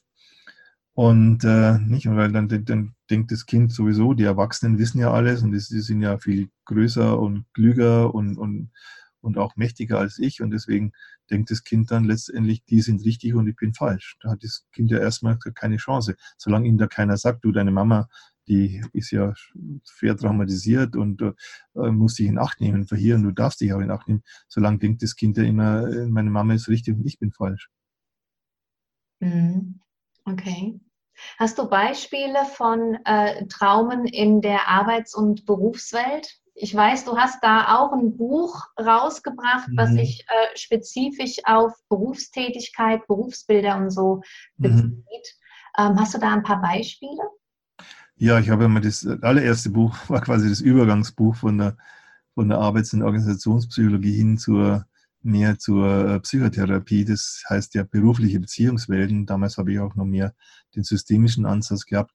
Aber da konnte man schon durchaus sehen, dass die, dass die Konflikte, die man dann zum Beispiel hat mit seiner Vorgesetzten oder seinem Vorgesetzten, dass das letztendlich auch wieder Übertragungsbeziehungen sind. Also so, dass man quasi die, das Gleiche, der mag mich nicht und äh, ich muss mich quasi besonders anstrengen und das funktioniert aber trotzdem nicht mehr. Das ist das gleiche Beziehung, das man schon mit seiner Mutter hatte, dass man das dann auch äh, wiederholen kann. Also zum Beispiel, vielleicht kann, das kann ich ja mein eigenes Beispiel sagen. Ne? Mhm. Als, als jemand, der eben nicht willkommen war, also in, zum Zeitpunkt auch äh, entstanden ist, als meine Eltern noch gar keine Kinder haben wollten. Die wollten lieber Haus bauen und wollten lieber erstmal sich ein bisschen Geld äh, zurücklegen. Und da war ich dann schon da. Also dieses Nicht-Willkommen-Sein hat sich dann bei mir reinszeniert, als ich dann an der Hochschule kam. Und da war plötzlich so ein Aufstand und Flugblätter.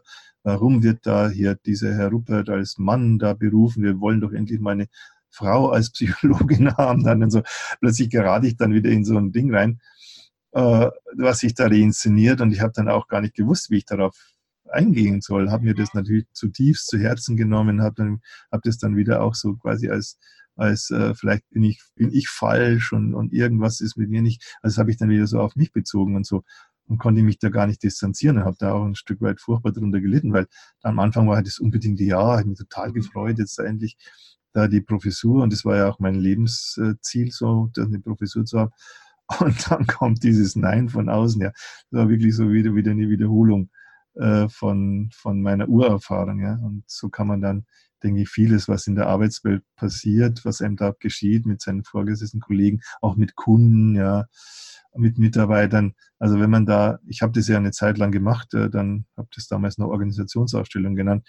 Wenn man da ein bisschen tiefer blickt, kommt man immer in die Kindheit, kommt okay. man immer quasi in die Ur, in die Urbeziehungserfahrungen hinein, die die Menschen haben, wenn sie kein, wenn sie quasi die, wenn sie auf der auf der Ebene keine Lösung finden. Ne? muss man gucken, ja, auf der Ebene gibt es halt dann auch keine wirkliche Lösung, sondern muss man auf einen, Ebenenwechsel machen.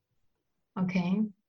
Ähm, ist das so, dass sich jeder Mensch ganz unbewusst sein Arbeitsfeld aussucht?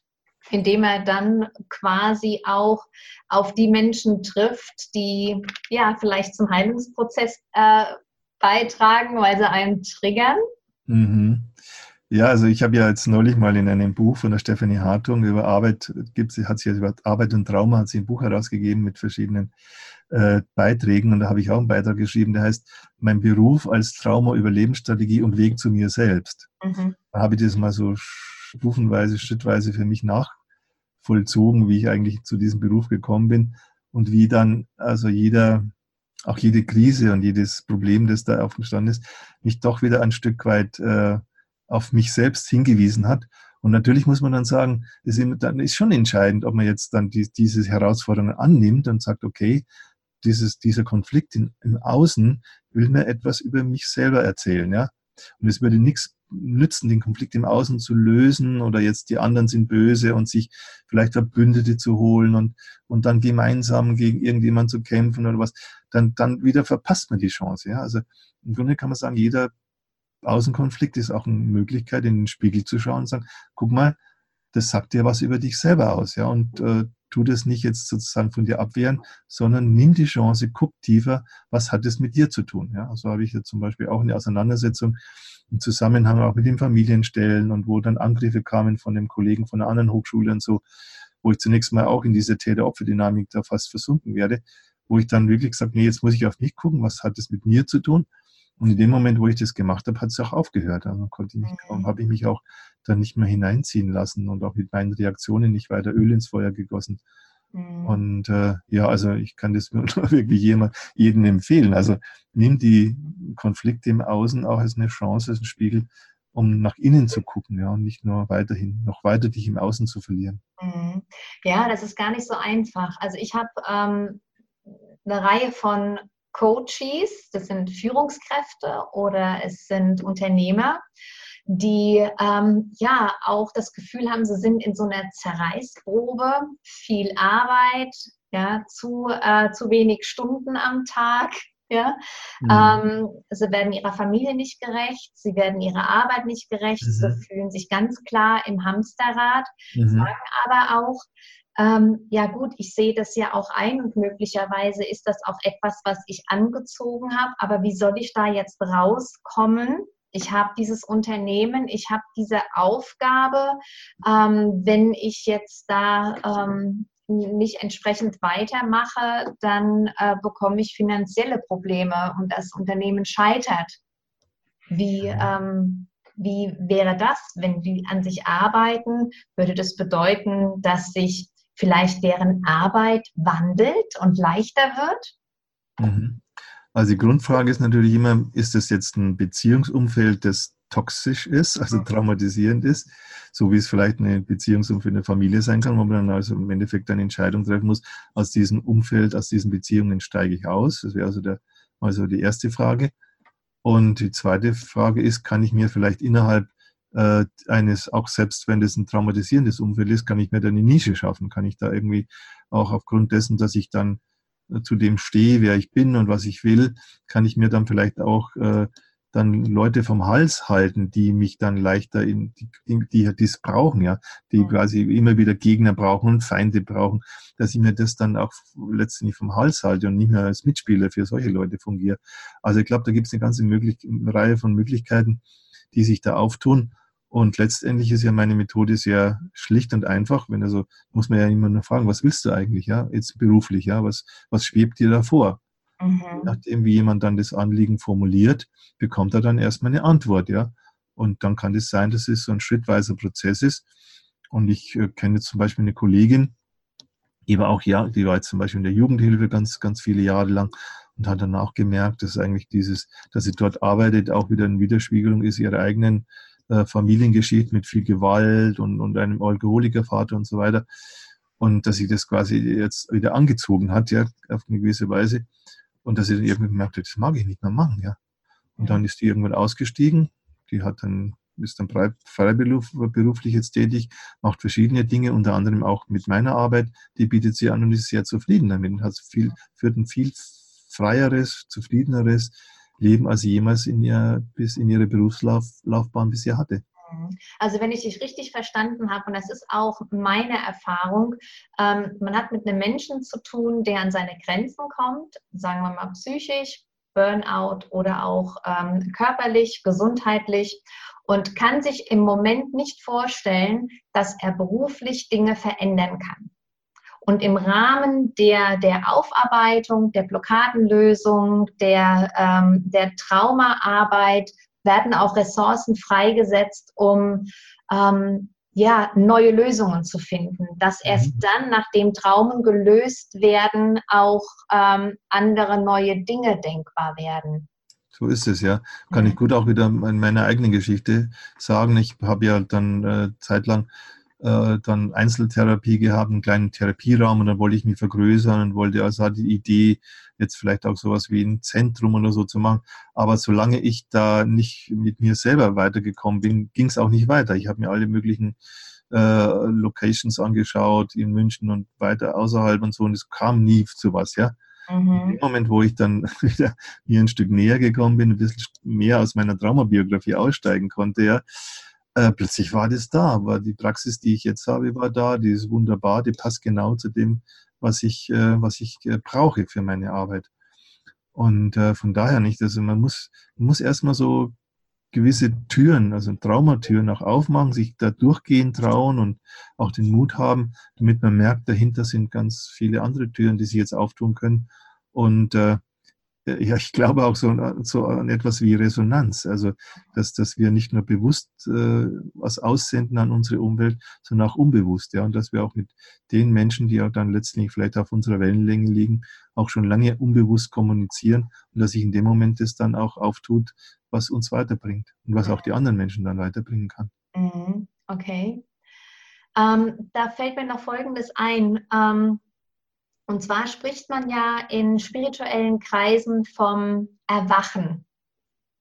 Ja, und ähm, wenn ich jetzt über die Dinge äh, nachdenke, die du so gesagt hast, ne, dieses Erwachen, dieses Bewussterwerden, ähm, dieses ähm, bei mir selbst ankommen und so weiter, ähm, ist dann diese Auflösung von Traumen auch eine Form von Erwachen?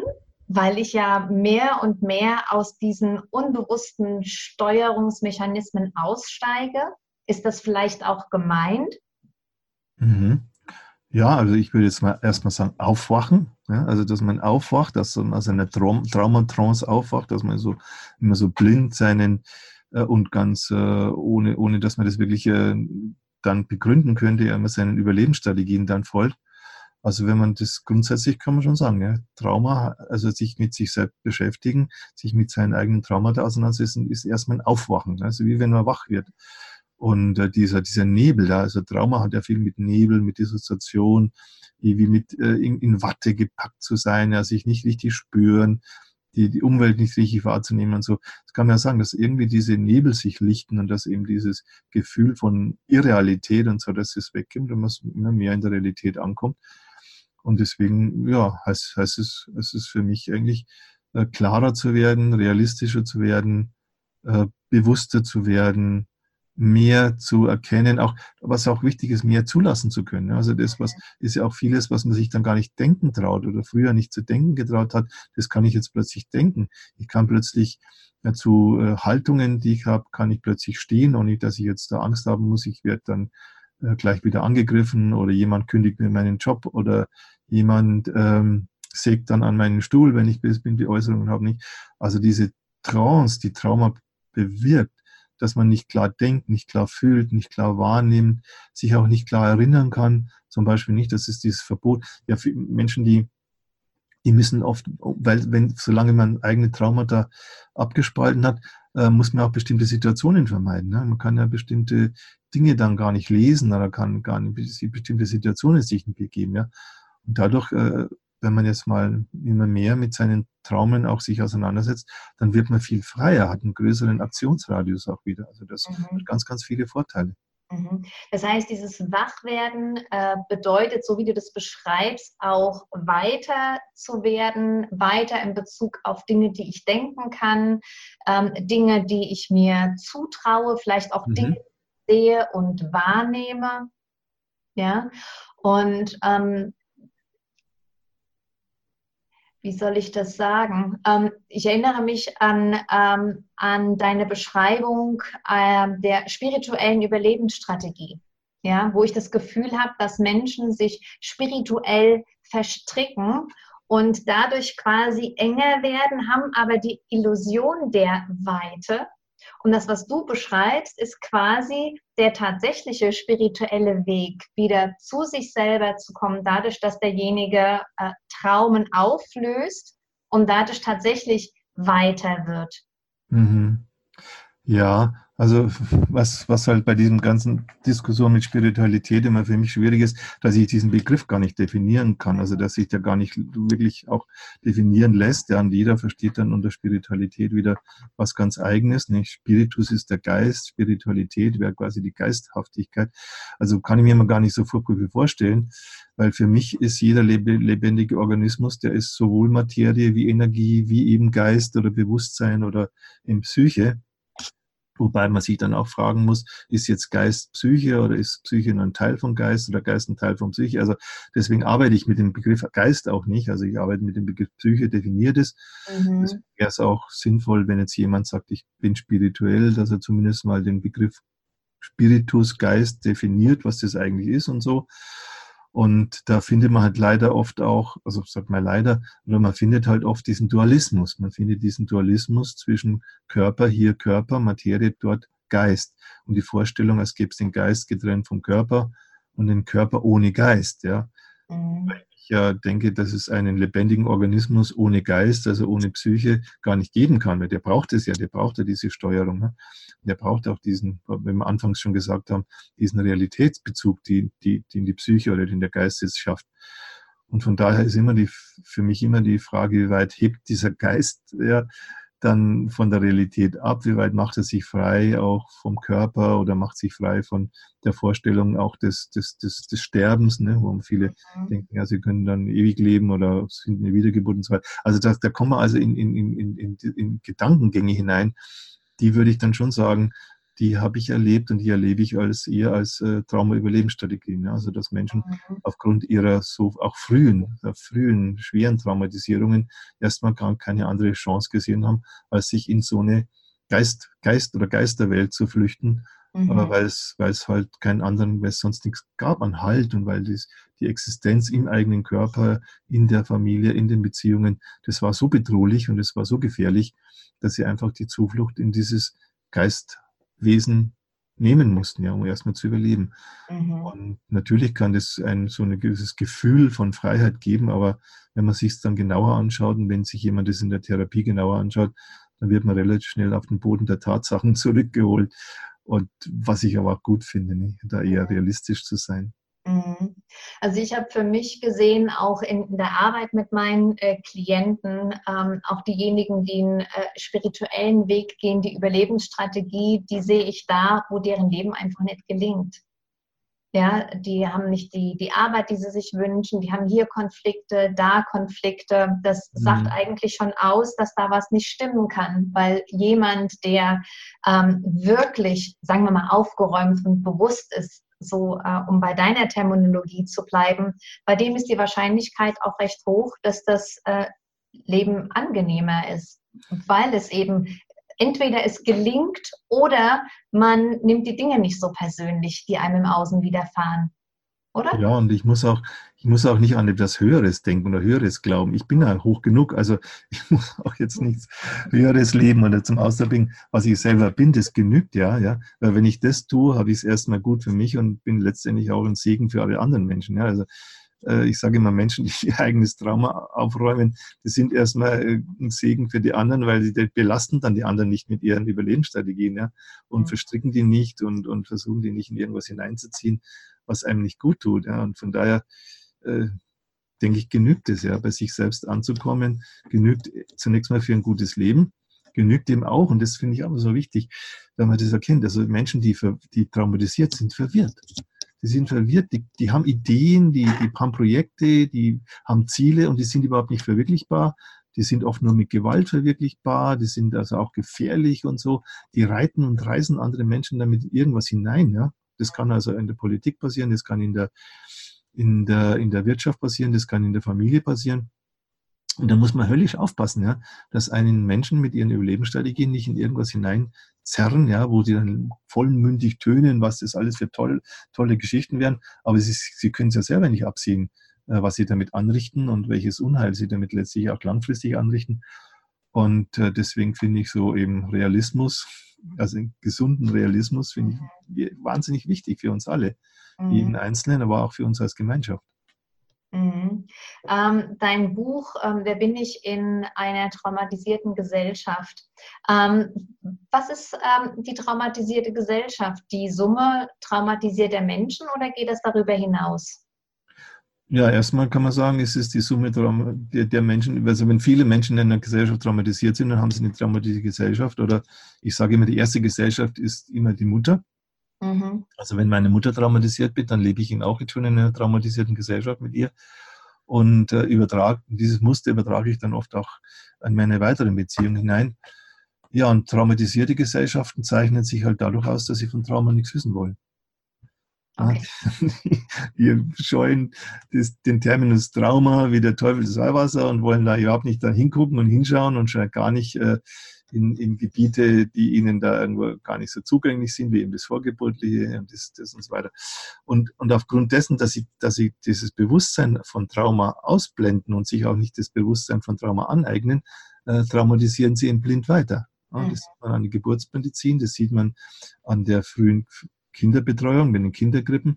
Das sieht man dann, wie mit Kindern in der Schule umgegangen wird und so weiter. Das sieht man daran, dass letztendlich Kriege geführt werden dass ein wahnsinnig konkurrenzorientiertes Wirtschaftssystem gemacht wird. Also man sieht es daran, wie, wie traumablind eigentlich die meisten Menschen in der Gesellschaft sind, die sich dann immer in solche Täter-Opfer-Kämpfe dann verwickeln, wie jetzt zum Beispiel mit AfD und so, ja, wo man dann, wo man auch nicht guckt, dass es eben traumatisierte Menschen sind, die jetzt Täter und Feindbilder brauchen, ja, weil sie sich selber nicht bei sich sind, dann müssen sie auf andere losgehen und so und überidentifizieren sich dann mit so, mit so einem Konzept wie Volk und Staat und so. Ne? Also das, das sind alles so, in einer traumatisierten Gesellschaft wird permanent an den Symptomen herumgemacht. Permanent. Jetzt haben wir die Flüchtlingsströme, dann haben wir die Steuerprobleme, dann haben wir irgendwie ein Kriminalitätsproblem. Und immer wird nur auf der Symptomebene gemacht und wird überhaupt nicht geguckt, woher kommt es eigentlich, ja? Mhm. Und, und, und statt dann, stattdessen dann eben auf die Ursachen zu gucken. Also das, wäre in einer Gesellschaft, so wie ich mir sie vorstelle, wäre jedes Symptom eine Chance, erstmal zu gucken, was sind die Ursachen und wie können wir ganz möglichst äh, sachgerecht und mit entsprechender Empathie ja, an die Ursachen herangehen. Mhm. Ähm, wie siehst du Deutschland eigentlich derzeit im Bezug auf Traumatisierung? Werden wir heiler oder wird es schlimmer? Hm. Also, zum einen natürlich die ganze Hypothek von zwei Weltkriegen, ja, mit wo, wo die, das Generationen von denn die eine Generation dann das Kriegstrauma an das nächste weiter, weitergeleitet, weiterleitet und so. Dann, ich behaupte ja nach wie vor, wir leben mitten im Dritten Weltkrieg. Der Zweite Weltkrieg hat ja aufgehört und dann hat der Dritte schon angefangen zwischen Amerika und den UdSSR oder jetzt Russland. Also mhm. Deutschland befindet sich ja auch auf der Seite eines dieser Kriegsparteien und macht da jetzt auch wieder mit. Also deutsche Soldaten sind dann auch wieder ins Auslandeinsätze geschickt worden und sind dort traumatisiert. Das ist ganz eindeutig. Mhm. Werden dort auch traumatisiert. Und dann haben wir halt in der Zivilgesellschaft, äh, haben wir halt dann diese ganzen Thematiken dieser frühen Traumata. Also weil es Geburtsprozesse, wenn man anguckt, gibt es Zahlen, dass fast 50 Prozent aller Frauen durch den Geburtsprozess traumatisiert werden.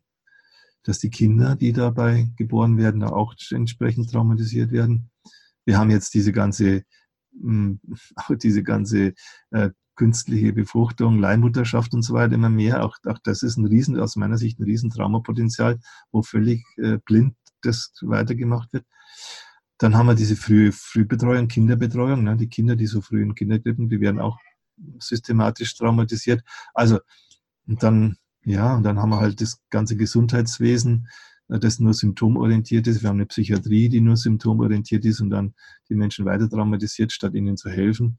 Mhm. Also ja, man kann sich anschauen, wie viele Menschen süchtig sind äh, und süchtig werden, die Jugendlichen, die dann Drogen konsumieren. Also gibt es ja viele Indikatoren, ja, die man, aus denen man heraus dann äh, ablesen kann und Symptome, äh, wie weit ist diese Gesellschaft traumatisiert.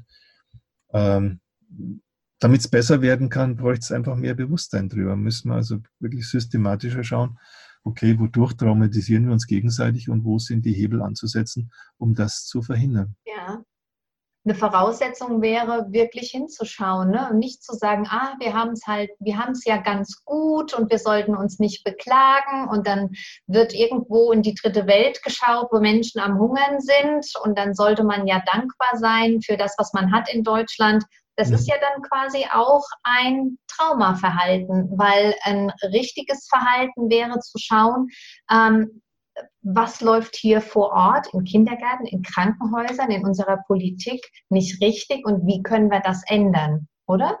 Genau, also ja. das ist eine der, der markantesten Traumüberlebensstrategien. Man guckt nach außen, man guckt auf die anderen, man guckt nicht auf sich.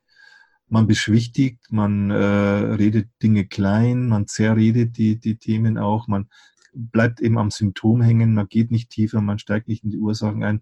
Man beschäftigt sich auch mit der eigenen Psyche nicht. Also es ist ja nicht nur so, dass man Trauma, das Trauma so ein äh, U-Wort ist, quasi ein Tabu-Wort ist, was die Menschen nur ganz selten in den Mund nehmen wollen und dann denken, was ist ganz schlimm, wenn man, wenn jetzt jemand sagt, ich bin traumatisiert. Und dann ist es auch so, dass eigentlich die, die Psyche, dass, dass da nach wie vor über da, da ganz wenig Bewusstsein herrscht. Also da würde ich auch vorschlagen, man müsste auch in, schon, schon mit in der Kindheit anfangen, in der, in der Schule anfangen, den Kindern einen realistischen äh, Einblick in ihre eigene Psyche zu geben. Zu sagen, was ist denn deine Psyche? Was ist deine Innenwelt? Wie entsteht die? Wie baut es sich auf? Wie kannst du das dann letztendlich auch machen, wenn du jetzt im Außen dann Ängste hast und so, wie kannst du das vielleicht dadurch bewältigen, dass du zu dir selber hinguckst und schaust, woher könnten deine Ängste kommen und sowas. Mhm. Also nicht mal auch die Wut, wie gehe ich damit um? Also wenn, wenn da diese Konfliktfähigkeit, ist die emotionale Selbstregulationsfähigkeit, wenn die von Kindern früh schon eingeübt werden würde, ja, man ihnen da mhm. Hilfestellung gibt, das wäre viel sinnvoller als manches, was sie jetzt dazu lernen müssen. Mhm. Das heißt, emotionale Regulationsfähigkeit bedeutet, dass ich meine Emotionen zulasse, mich nicht dafür schäme und das anerkennen, dass ich jetzt traurig bin oder wütend bin oder hilflos bin, statt es zu verdrängen und so zu machen, als wäre nichts passiert. Ja, so eine Studentin von mir hat mal so ein Projekt gemacht mit acht achtjährigen äh, Mädchen, wo sie gesagt hat, das gucken wir uns mal an, was es alles für Gefühle gibt. Und die waren hinterher dann total froh, dass ihnen jemand erklärt hat, was es für unterschiedliche Gefühle gibt. Angst und Wut und Scham und, und Ekel und so weiter. Und, und das haben die ja bisher, das hat irgendwie niemand mit ihnen darüber gesprochen. Mhm. Da waren sie ganz dankbar dafür. Mhm. Glaubst du, dass man Traumen selber heilen kann? Oder glaubst du, dass wenn es schon ein Trauma ist, man Hilfe braucht von außen, der einem hilft, es sichtbar zu machen? Ja, ich glaube eher zweiteres. Also vor allen Dingen, wenn es um die Traumen geht aus unserer Frühzeit, da braucht man einfach ein sozial, ein therapeutisches Setting dafür, um da, da ranzukommen. Das, das kann man nur, kann man schlecht, also selber allein durch Selbstreflexion oder so, kann man das eigentlich nicht machen. Mhm. Ja, warum sollte man sich nicht helfen lassen? Also ja. ist ja auch sowas, dieses, ist ja auch so eine typische Trauma-Überlebensstrategie, habe ich ja vorher schon gesagt, nicht dieses Einzelkämpfertum, ich muss alles selber machen, ich muss selber, weil wenn ich es nicht kann, dann bin ich schwach und schlecht und und das nicht, dass man auch diese, diese Haltung aufgeben kann und, und mehr weg von der, auch von diesem sich vergleichen und konkurrieren mit anderen, wie wieder zurück zu einer ganz äh, einfachen, gesunden Kooperation mit anderen Menschen. Und ich mhm. erlebe einfach meine Therapiegruppen, das freut mich auch immer so, weil da so viel Kooperation da ist, so viel Zusammenarbeit. Der eine hilft dem anderen und umgekehrt. Und wir wissen, dass wir im Grunde äh, uns gegenseitig jetzt auch da notwendig haben, um dann an die bestimmten Dinge heranzukommen und dann, dass dann Geduld erforderlich ist, auch von denen, die da mitwirken und so. Und das ist, das finde ich einfach sehr schön. Also diesen Austausch. Deswegen arbeite ich auch so gerne mit Gruppen, weil, weil man da wirklich schöne Formen von, von Zusammenarbeit und, und, und sinnvoller Kooperation erlebt. Mhm. Mhm. Also wenn wir nochmal auf die traumatisierte Gesellschaft zurückkommen, dann ist im Grunde ähm, der äh, richtige Beitrag, um eine traumatisierte Gesellschaft zu heilen, indem man sich um die eigenen Traumen kümmert. Das heißt, mal wieder vor der eigenen Haustür kehrt und sich um sich selbst kümmert und die eigenen Traumen auflösen. Wenn das viele machen, heilt auch die Gesellschaft. Habe ich das richtig verstanden? Genau, erstmal muss jeder und kann jeder, sagen wir so, kann jeder anfangen. Ich fange auch bei mir an und, und viele andere auch, die, mit denen ich zusammen arbeite Dadurch ergeben sich schon Netzwerke und diese Netzwerke werden dann auch attraktiv wieder für andere Menschen.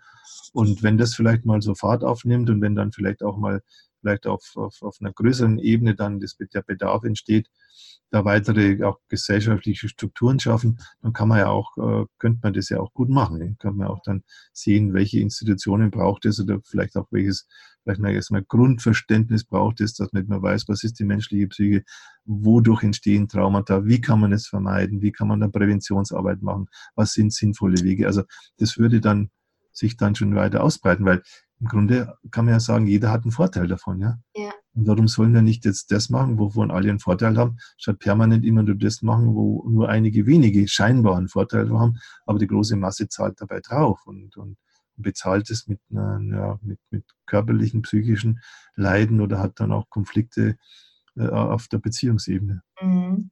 Aber Erkenntnisse sind bei vielen Menschen ja schon da, weil ähm, deine Seminare, deine äh, äh, ja, Seminare und Workshops und Ausbildungen, die sind ja über Jahre ausgebucht. Ähm, ja. Wann ist die nächste Ausbildung für, für deutsche Traumatherapeuten? 2024? Ja, 23 vielleicht. 23. Die Liste ist lang, ja. Ja. Genau, also ich, ich, ich, freue mich, ich freue mich über den Zuspruch, den meine Arbeit finde. Ich freue mich auch, dass jetzt so viele Kolleginnen in Deutschland, in Österreich, in der Schweiz, in, äh, auch in England, in Norwegen und so weiter, also in den ganzen Ländern, dass da ja so Netzwerke entstanden sind. Wir haben jetzt demnächst auch wieder unseren fünften internationalen Kongress hier in München, also wo man auch dann sieht. dabei sein. Bist du schön, kann man sich jetzt ja schon anmelden. Und mhm. ich freue mich, dass es, dass es wächst, ja, und, und dass es eben nicht wächst durch Kampf und durch äh, jetzt irgendwie jemand anders bekämpfen, sondern dass es aus sich selbst heraus wächst. Und das ist für mich ein Zeichen für ein gesundes Wachstum, ja, dass da Menschen auch interessiert sind an einem gesunden Wachstumsprozess und nicht an irgendwelchen schnellen, schnellen äh, Symptomheilungen oder so oder so, sondern, sondern sie wirklich auch Interesse haben an, an sich selber und das auch letztendlich, vielleicht können wir auch das sagen, äh, es ist wirklich beglückend. Also das habe ich neulich erlebt, als eine Gruppe aus Singapur da war, äh, wo, sie, wo jemand so gesagt hat, I, I am, also nur das Ich bin, ja, und die das dann so beglückend empfunden hat, endlich bei sich selbst angekommen zu sein. Mhm. Endlich wegzukommen von dem, was erwarten die anderen von mir, wie muss ich sein, wie muss ich mich verhalten und so weiter. Endlich davon wegzukommen und zu sagen, jetzt bin ich bei mir und das war wie so das höchste Glück auf Erden, das, es sich, mhm. sich ein Mensch letztlich auch vorstellen kann. Ja, das ist toll, wenn man das so miterlebt.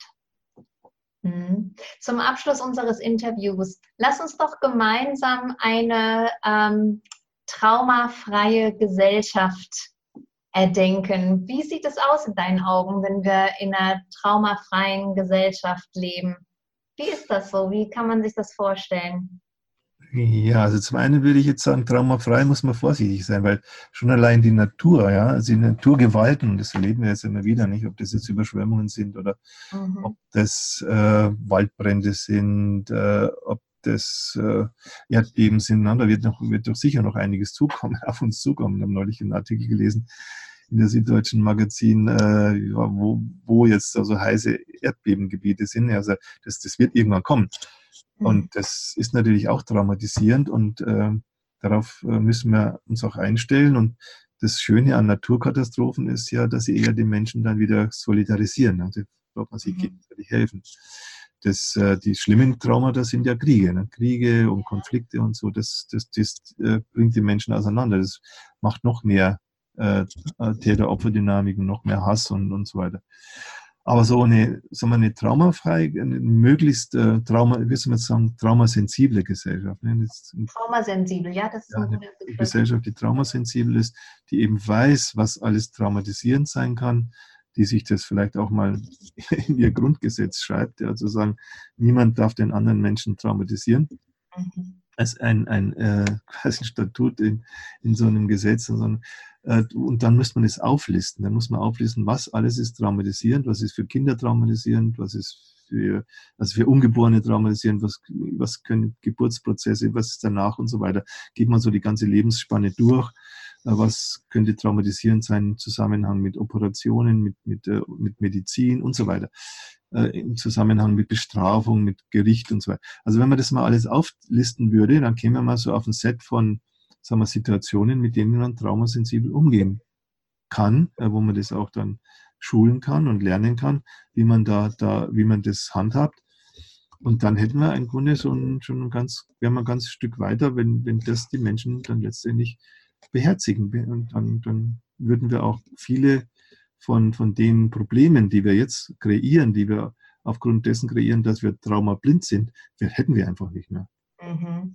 Das heißt, ein Bild ist gar keine Utopie, sondern im, im Grunde etwas, was tatsächlich umsetzbar wäre und gar nicht so kompliziert, hätten wir in der Politik oder in der Gesetzgebung Menschen, die ihre eigenen Traumen oder eigene Traumabiografie aufarbeiten, um sensibel zu sein für das Thema. Ja, genau. Also das ist ja auch wichtig und das habe ich ja auch in dieses Buch, Wer bin ich in der traumatisierten Gesellschaft hineingeschrieben. Also jeder, wie er meint, ja, er hat die Kraft und hat den, hat den Willen und er hat auch die Energie jetzt für das Gemeinwesen, ja, für, für dieses Wir, für eine Gesellschaft, äh, da Verantwortung zu übernehmen, Führungsaufgaben zu übernehmen. Ja.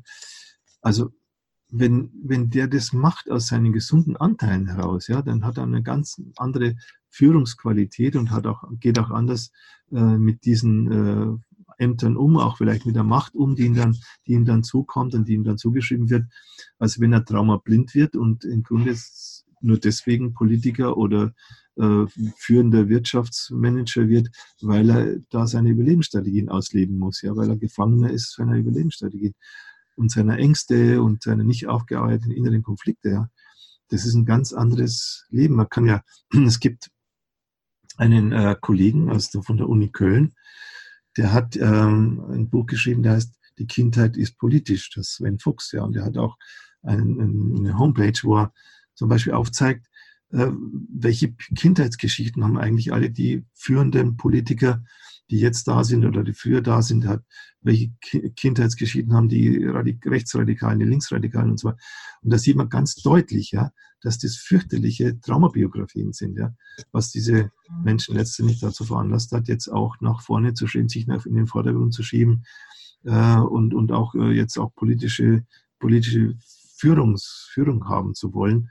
Und das würde alles ganz anders ausschauen. Es wird ganz anders ausschauen, wenn, wenn man sagen würde, jeder, der jetzt Politiker wird, der durchläuft erstmal so seinen eigenen Selbsterkenntnisprozess, parallel vielleicht auch sogar, wie vielleicht auch eine Mutter, die ein Kind haben will, parallel dann ihren eigenen, ihre eigene Biografie dann aufarbeiten kann, um sich zu qualifizieren, ja. Damit die Mutter sich qualifiziert, um wirklich gute Mutter zu sein, oder der Vater, der dann auch seine Traumabiografie aufarbeitet, um sich zu qualifizieren, um wirklich Eltern in einem gesunden Sinne zu sein, so könnte sich jeder, der nach einem höheren Amt strebt oder schon in einem höheren Amt ist, dadurch weiter qualifizieren, indem er seine eigenen Traumabiografie anschaut. Er mhm. würde, ich bin mir sicher, mit 100 Prozent sicher, weil ich das auch weiß aus meiner eigenen Geschichte, er würde anders arbeiten, der würde anders argumentieren, der würde die Probleme anders wahrnehmen. Und er, er würde auch andere Lösungen mhm. vorschlagen.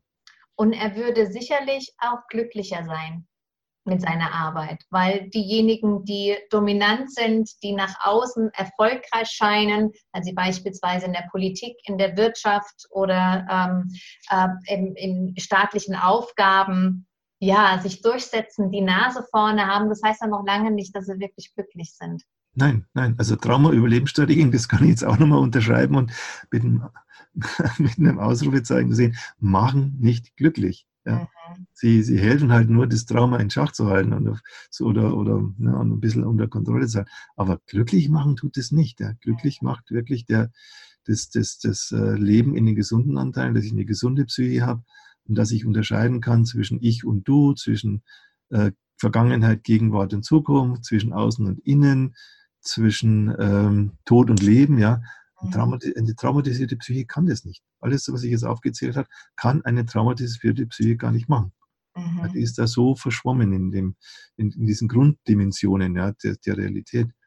Und deswegen hm, ja, kann man jedem Menschen eigentlich nur wünschen, dass er sich auf den Weg macht und sich diese Chance nicht entgehen lässt, ja, mhm. zu sich selbst zu kommen.